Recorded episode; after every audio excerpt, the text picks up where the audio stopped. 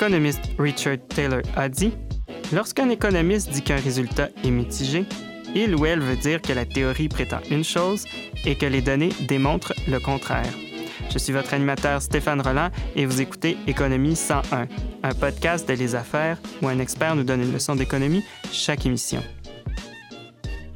Notre leçon d'aujourd'hui. Pourquoi les économistes ne s'entendent-ils pas entre eux? Pour en discuter avec nous, Jean-Michel Cousineau, professeur d'économie à l'École de relations industrielles de l'Université de Montréal.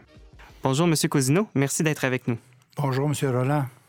Je dois avouer euh, que je me suis toujours demandé pourquoi les économistes euh, ne s'entendent pas entre eux. Quand je fais des articles, par exemple, au journal Les Affaires, je parle à un économiste, un dit une chose, l'autre dit euh, l'inverse. Pourquoi des scientifiques ne parviennent pas à s'entendre sur des questions comme le salaire minimum, par exemple? Oui, je vois qu'il y a deux, deux, questions dans votre question. La première, c'est pourquoi ils ne s'entendent pas entre eux? Puis la deuxième, dans le cas du salaire minimum, pourquoi ils ne s'entendent pas? J'aimerais donc répondre à la première question, pourquoi ils ne s'entendent pas? La réponse que j'ai fouillée et que j'aurais à proposer, c'est tout simplement parce que euh, l'économique est une science. Et euh, c'est une science qui n'est euh, qui est pas fermée, c'est une science qui est ouverte. Et là, suivez mon raisonnement quelques, quelques lignes. En premier, l'analyse économique procède en faisant des hypothèses sur euh, sur le contexte dans lequel on est. Bon, on est sur des marchés, c'est des personnes qui ont des décisions à prendre, il y a plus ou moins de concurrence, euh, les coûts pour se déplacer sont plus ou moins bas. Ça, c'est des hypothèses de contexte. Sur plusieurs variables en même temps. Euh, sur une situation. Mm -hmm. Là, après ça, on met euh, une hypothèse de comportement. C'est-à-dire que là, on va supposer, par exemple, que les individus cherchent à maximiser leur bien-être. D'accord? Oui. Alors, là, à ce moment-là, on applique l'hypothèse de comportement à l'hypothèse de contexte. On utilise la logique et ça mène à une prédiction. Celle que vous avez dit tout à l'heure euh, de M. Taylor, qui est celle de, de la théorie. Et euh, ces prédictions-là ont une propriété. Elles sont vraies. Vraies à l'intérieur du, du, système qu'on qu s'est défini. Et là, il reste à savoir si elles sont vraies dans la réalité. Mm -hmm. Et il faut donc passer à une autre étape. Et là, mesurer mesurer les concepts qui sont toujours des mesures approximatives. Ça, ces mesures-là, là, c'est les, comme dans la, la, caverne de Platon, c'est les ombres qu'on voit. Okay, Parce oui, qu'on ne oui. peut pas voir la vérité. Puis là, on essaye de voir si les ombres se comportent comme on pense qu'ils devraient se comporter en arrière de nous dans la, la, la vérité. Et si elles se comportent comme on pense qu'elles devraient se comporter, on dit la théorie est supportée. Mm -hmm. Sinon, on dit elle est rejetée. Fait que regardez toutes les places où on peut se... ne pas s'entendre. Oui, oui, oui. On peut ne pas s'entendre ces hypothèses de contexte. On peut dire non, non, on peut supposer que la concurrence est parfaite. Elle n'est pas parfaite. Bon. On peut supposer que l'hypothèse que vous utilisez, certains nous, attaquent sur le méthodologisme individualiste. Donc, il euh, ne faut pas s'appuyer, ce n'est pas les individus qui, qui décident, c'est en, en, communauté, en ménage ou autre. On peut euh, s'opposer sur la qualité du raisonnement on peut s'opposer sur la qualité des mesures qui sont prises. La méthodologie qui est utilisée peut être remise en cause. Il y en a plusieurs. Fait que ça fait beaucoup de choses. À la différence d'autres sciences, parce que je suis de ce bord-là, pour qu'on les voit, ces, ces oppositions, c'est parce que c'est intéressant. Mm -hmm, L'économie est une ouais. science intéressante, ouais, ouais. plus que plus que beaucoup d'autres, puis je les nommerai pas. Oh, c'est okay, pas que les bon. autres ne le sont pas, c'est ça. Les autres sont tout aussi intéressantes, mais celles-là ont de la visibilité parce qu'elles ont une portée sur chaque, chaque personne, chaque individu. Donc, ma réponse, ça serait ça. Serait ça. Et c'est une science ouverte, c'est-à-dire qu'il faut que, il faut que ça se finisse par des questions, des problèmes qu'on n'a pas résolus. Euh, si vous regardez la physique, ça se finit toujours. euh, C'est quoi le, poids de la, de la masse invisible? Est-ce que l'univers va se contracter ou est-ce qu'il va continuer son expansion? Euh, et c'est comme ça en économie aussi. OK. Donc, si je comprends bien, pour, pour arriver à une hypothèse, supposons le salaire minimum dont il faut augmenter ou baisser le salaire minimum ou arriver à un certain seuil, il y a plusieurs étapes avant d'arriver à cette conclusion-là, comme vous l'avez dit. Puis là, à chaque étape, il y a plusieurs façons, peut-être pas façon de procéder, mais il y a plusieurs façons de l'interpréter, de procéder, ce qui fait qu'on peut arriver à... Il y, a, plusieurs chemins à prendre, ce qui fait qu'on n'arrive pas toujours à la même destination. Bien, dans certains cas, on réussit. Et euh, on va dire, par exemple, euh, prouver qu'il y a une relation positive entre la scolarité et puis les salaires, ça, c'est solide, ça. Ça, c'est vrai euh, en France en 1950, au Canada en 1980, aux États-Unis en 1972. Plusieurs pays, plusieurs périodes, plusieurs circonstances, c'est soutenu. Le salaire minimum, là, on ne réussit pas. Mm-hmm. On travaille fort. Ce n'est pas des problèmes euh, individuels, la science. C'est une communauté mondiale. En Inde, ils sont intéressés à savoir qu'est-ce qui se passe au salaire minimum. Puis ils utilisent euh, une méthodologie, puis ils essayent de voir qu'est-ce qui se passe en utilisant euh, une méthodologie. Puis là, ben, regardez, il y a eu des consensus. Jusqu'à peu près 1990-95, on trouvait que ça n'avait pas un effet euh, très, très fort et limité sur des groupes, des jeunes. n'as pas un effet, tout l'emploi diminuait, c'était là. C'est relativement limité comme impact, mais comme les changements de salaire minimum sont souvent très brusques, ça peut avoir des conséquences significatives. Là est arrivé, comme il doit arriver en science, là, Card, qui euh, regarde les restaurants à San Francisco qui sont vraiment affectés par les salaires minimums, puis il peut comparer des restaurants qui ont été dans un état affecté par un salaire minimum plus élevé, puis l'autre qui n'a pas bougé. Puis là, il ne trouve rien. Mm-hmm, mm-hmm. Alors, c'est votre M. Taylor là, qui revient, là, qui dit qu'on a des résultats mitigés. Mm-hmm. Alors, mais c'est vrai.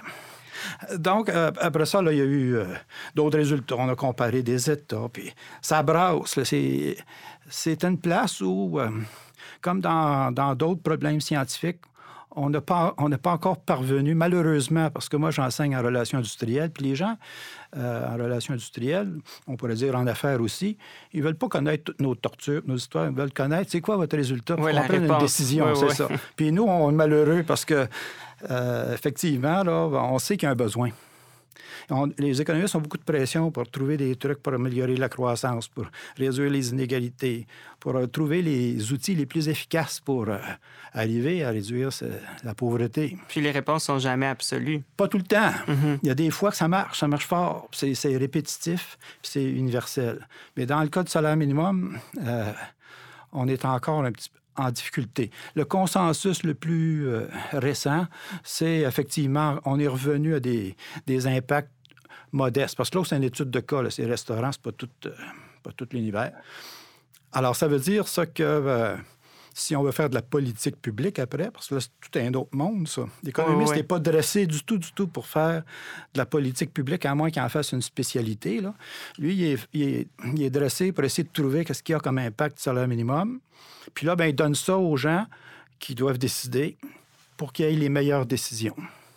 Mais il n'y a pas d'affaire en soi dans son métier à dire, à faire du normatif en soi si c'est un économiste positif et scientifique. Si on, quand vous dites normatif, ça veut dire ça c'est bon, ça c'est moins bon, faire un jugement de valeur. C'est ça. Il y, a, deux économies. Là. Il y a l'économie positive, il y a l'économie normative. L'économie normative a ses, standards. Mais encore là, on ne fait pas toujours notre boulot. Là, parce qu'on peut arriver à quelque chose qui est bon, qui est vraiment fantastique. C'est ça qu'il faudrait qu'on fasse. Mais si ce n'est pas payant pour un politicien de le faire, il ne le fera pas. Puis là, ben, on est choqué. Là. Ah, il ne nous écoute pas. Mais ils ne nous écoutent pas parce qu'il faut présenter, il faut, finir le travail. Il faut présenter ce qu'on trouve qui nous apparaît qui améliorait l'intérêt collectif, le bien-être collectif, en langage qu'un politicien ou une politicienne un est en mesure de saisir, puis ça, il faut le faire.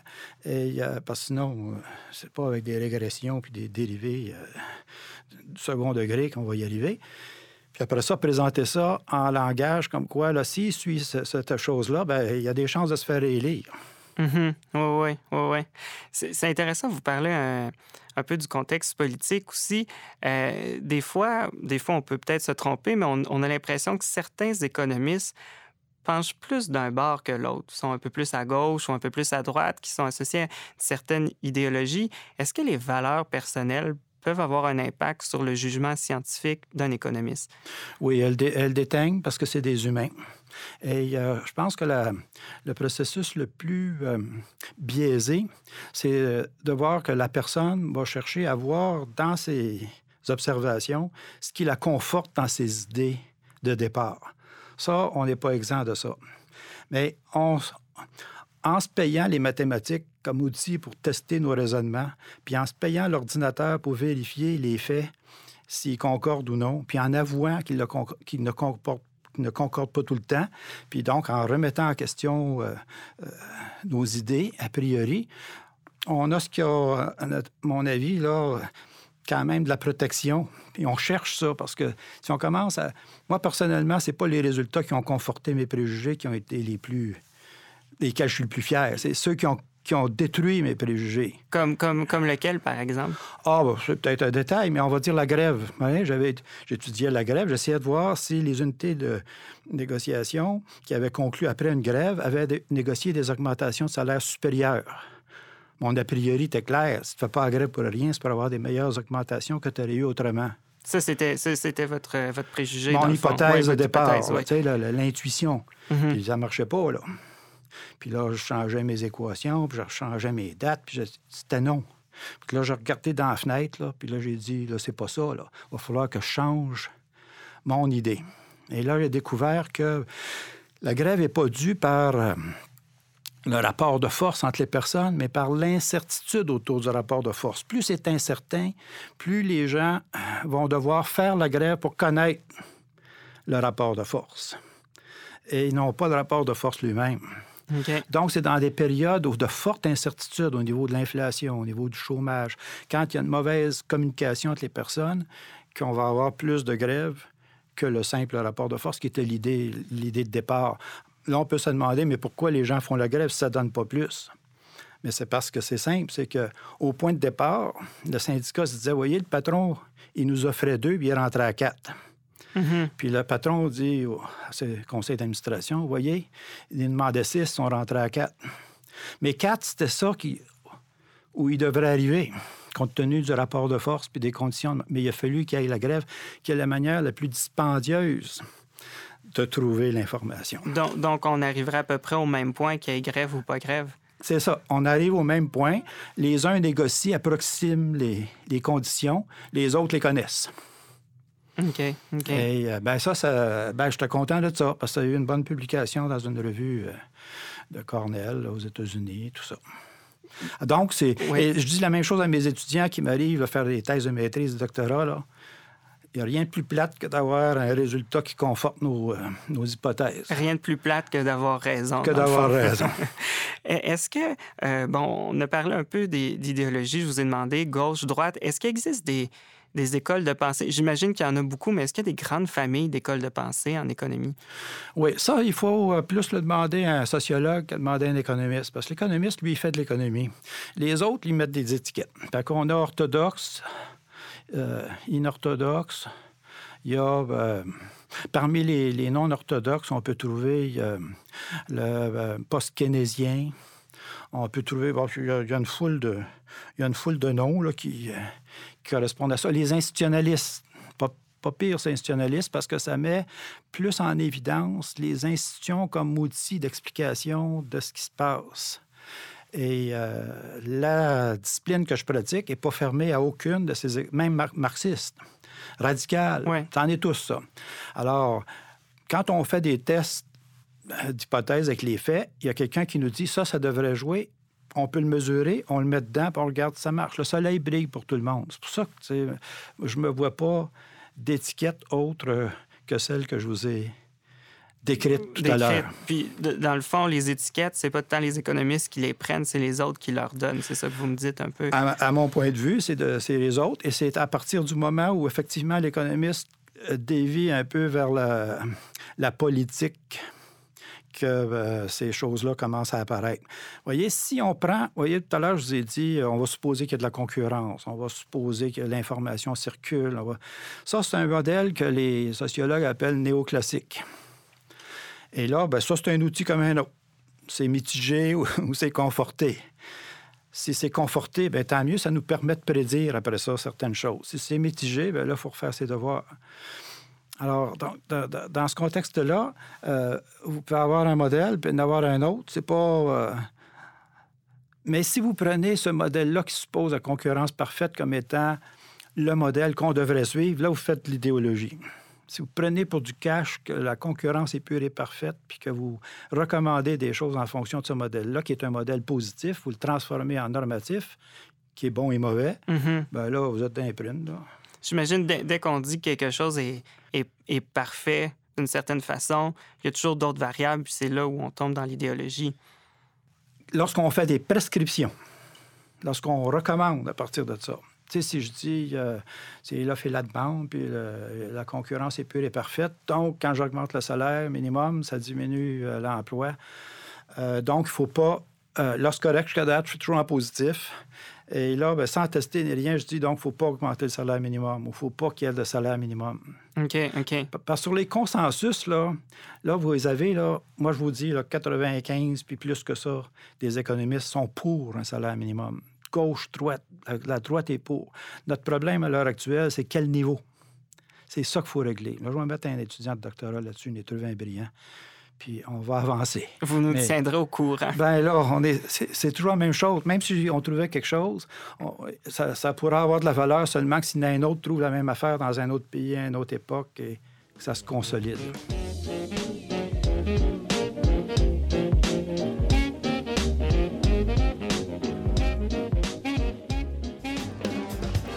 À l'école de gestion John Molson de l'Université Concordia, nous nous sommes engagés à offrir des expériences éducatives transformatrices.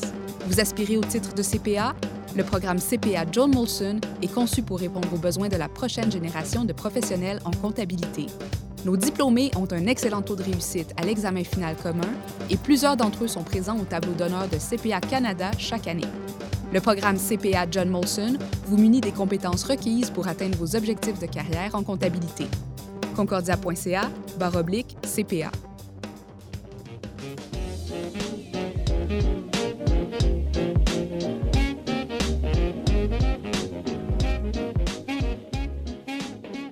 C'est intéressant. Vous avez parlé, bon, il y a un certain consensus autour du salaire minimum. On ne sait juste pas quel niveau.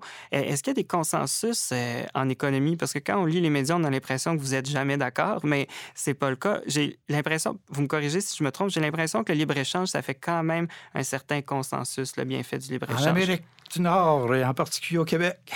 Mais je lisais dans mes recherches, euh, oh, en France, ça s'abrasse. Ils n'en viennent pas à bout. Ils, ont, une dent contre la, libéralisation. Peut-être que ça les affecte davantage, peut-être qu'ils ont des structures, ça aussi.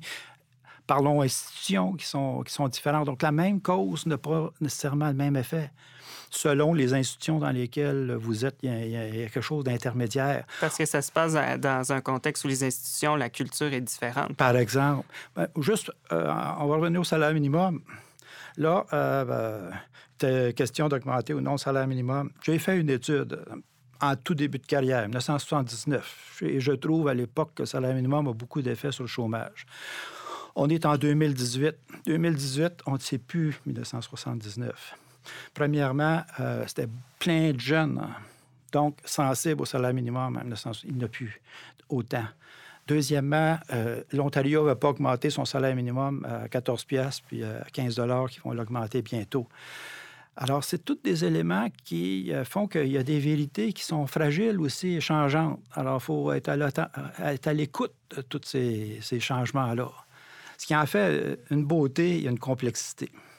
Puis c'est intéressant aussi parce que je reviens à quelque chose que vous avez dit au début. Vous avez dit l'éducation et les, conditions d'emploi, il y a un lien indéniable. Le salaire minimum, c'est un peu plus difficile, j'imagine, parce que c'est beaucoup plus facile de mesurer l'éducation des gens puis leur salaire, tandis que le salaire minimum, ça vient dans un contexte où on est en récession, on est en expansion, ça vient dans un contexte politique, commercial et ça peut être plein d'autres choses qui viennent influencer les données. Vous, venez de, le dire. Et il y a... Euh, à, coup de, diversité, d'imagination, de, quasi-expérience. Là, on en vit une. Là.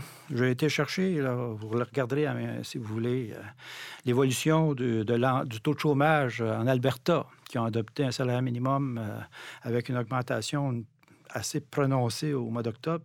Puis là, ben, je regarde le taux de chômage, mais j'ai pas mon taux de choses égal par ailleurs. Il y a peut-être d'autres affaires, mais on, peut essayer de voir. Que, qu'il y a des, comme des expériences naturelles, des fois, qui, peuvent se produire, puis on peut essayer de, s'alimenter de ces, choses-là. Parce que l'histoire, c'est encore, dans le fond, la, meilleure, la meilleure test. Quand on regarde le système capitaliste, système euh, communiste, je pense que 1989, ça a été le grand coup. Oui, oui, oui. Puis, mais c'est chaque expérience est dans un contexte, donc ça devient difficile d'avoir une réponse absolue puis d'être certain à 100% dépendant des contextes. Ça, c'est vrai euh, de toutes les sciences. Vous voyez, euh, fin, du 19e, fin du 19e siècle, on pensait tous que les signes étaient blancs, jusqu'à ce qu'on en découvre des noirs. Oui, c'est un bon exemple. En, finance aussi, les signes noirs, ça a toute une évocation ah catastrophique. Euh, dans, le cadre de mon travail, je dois des fois traiter euh, d'économie, puis là, on doit toujours parler à quelqu'un qui est pour, parler à quelqu'un qui est, contre, puis on essaie d'être le plus objectif possible. Est-ce que cette façon-là de représenter la réalité, est-ce, que ça, représente vraiment le travail des économistes parce qu'on doit toujours avoir quelqu'un pour, contre, ou ça déforme un peu la réalité? Ah, ça déforme la réalité, puis ça la rend plus spectaculaire, et donc euh, euh, ça, a un intérêt. Euh, en ce sens-là, si vous aviez des gens qui étaient un peu de la même couleur que je suis, peut-être ça ferait des débats beaucoup moins intéressants pour la population. Pense que l'important, c'est que euh, vous ayez des gens qui sont rigoureux, qui suivent euh, ces normes de, du raisonnement comme outil d'affranchissement des biais idéologiques et autres, et puis des faits. Et si vous les confrontez avec euh, ces deux outils-là, ça va aider les gens à réfléchir. Et il n'y a, a jamais lieu de faire taire qui que ce soit c'est vrai que le poids n'est pas là, puis des fois, ça nous fait un petit brûlement dans l'estomac quand on voit des propos qui sont tellement loin d'où on est. Mais ça fait partie de la vie démocratique. Et je pense que si les intervieweurs sont de niveau, là, ça, va aider. Puis toutes les critiques qui ne font pas notre affaire, là, ben, euh, si on ne les avait pas eues, là, ben, vous dire, on ne serait pas autant avancé. Oui, c'est vrai. les gens qui nous ont dit, bah non, c'est pas vrai vos affaires, mais c'est parce que c'est l'aspect euh, émotif qui est, qui est le problème. Dogmatique ou émotif, ça, ça, si on restait à des niveaux plus, plus euh, raisonnable, évidemment, ça serait un avantage. Mais personnellement, moi, je vois tout simplement là, euh, la formation des, intervieweurs, c'est toujours à, améliorer, à bonifier, puis à garder leur sens critique. Puis les économistes, je les ai décrits comme des, scientifiques. Fait qu'ils ne sont pas évalués en fonction de la vulgarisation. Il y en a un quelque part qui va sortir puis qui va se mettre à faire des choses. Puis l'université ne les paye pas, là pour ça. Là. Pour être accessible. Ah, mais vraiment pas du tout. C'est toujours des articles les plus pointus dans les revues les plus spécialisées avec des publics les plus pointus eux autres aussi, puis critiques, parce qu'on veut vraiment se soumettre là, au plus fort. Et euh, si on arrive avec la vulgarisation, on est dehors. Mm-hmm, mm-hmm. À mon âge, on n'a pas le droit de parler de ça, là, ça a l'âge, mais euh, rendu à un certain niveau, euh, il y a une tolérance. Un, niveau d'expérience. Oui, c'est ça. Ah, il y a une tolérance. L'université accepte qu'on puisse euh, essayer. Mais on n'a pas nécessairement de talent, mais il faudrait qu'on qu'on fasse notre pouls, nous aussi. Est-ce que euh, des fois, il y a aussi les, think tanks. Les économistes peuvent travailler pour des think tanks qui défendent une idéologie précise ou des fois, ils travaillent même pour certaines industries pour faire valoir des, politiques auprès des gouvernements, pour les influencer. Euh, ce qu'ils disent n'est pas nécessairement faux pour autant, mais leur objectif est de défendre certains intérêts. Est-ce que est-ce que ça est-ce que ça crée une distorsion de, de, ce qu'est vraiment la science économique dans la perception publique? Oui, ça, ça crée une distorsion. Mais euh, les gens, j'ose croire, ne sont pas naïfs. Ils savent bien que la personne elle parle pour son intérêt, même si elle prétend que c'est l'intérêt général. D'un autre côté, euh, ma position a évolué aussi là-dessus. Pour les économistes, en général, euh, les forces de lobby, ça détourne des ressources pour avoir des privilèges plutôt que de travailler puis de produire des choses pour la population. Donc, ils ne sont pas très aimés. Là, pour eux, lobby veut dire recherche de rente. Là. Mais il y a un autre aspect à ça, c'est que quand on fait euh, l'analyse des politiques publiques, le gouvernement, il faut qu'il sache qu'est-ce que la population veut, qu'est-ce qu'elle pense, qu'est-ce qu'elle veut. Et s'il ne le sait pas, il va à tâtons, puis c'est pas des élections une fois tous les quatre ans qui peut avoir toutes les nuances de ce qui se passe. et les groupes de lobby à ce moment-là sont un outil de transmission de ces informations au gouvernement et deviennent à ce moment-là indispensables. Maintenant, euh, il ne faut, pas, il faut pas se leurrer. Et il y a même un théorème qui dit que dans certaines circonstances, effectivement, ils peuvent être bien, mais dans d'autres circonstances, ils peuvent faire approuver des projets de loi qui sont rentables pour les politiciens, mais qui ne le sont pas pour la population. Mhm, mhm. Je vous remercie beaucoup d'avoir partagé, euh, vous avez parlé de votre expérience, d'avoir partagé votre, expérience avec nous. Vous restez avec nous et euh, vous avez un devoir pour nous.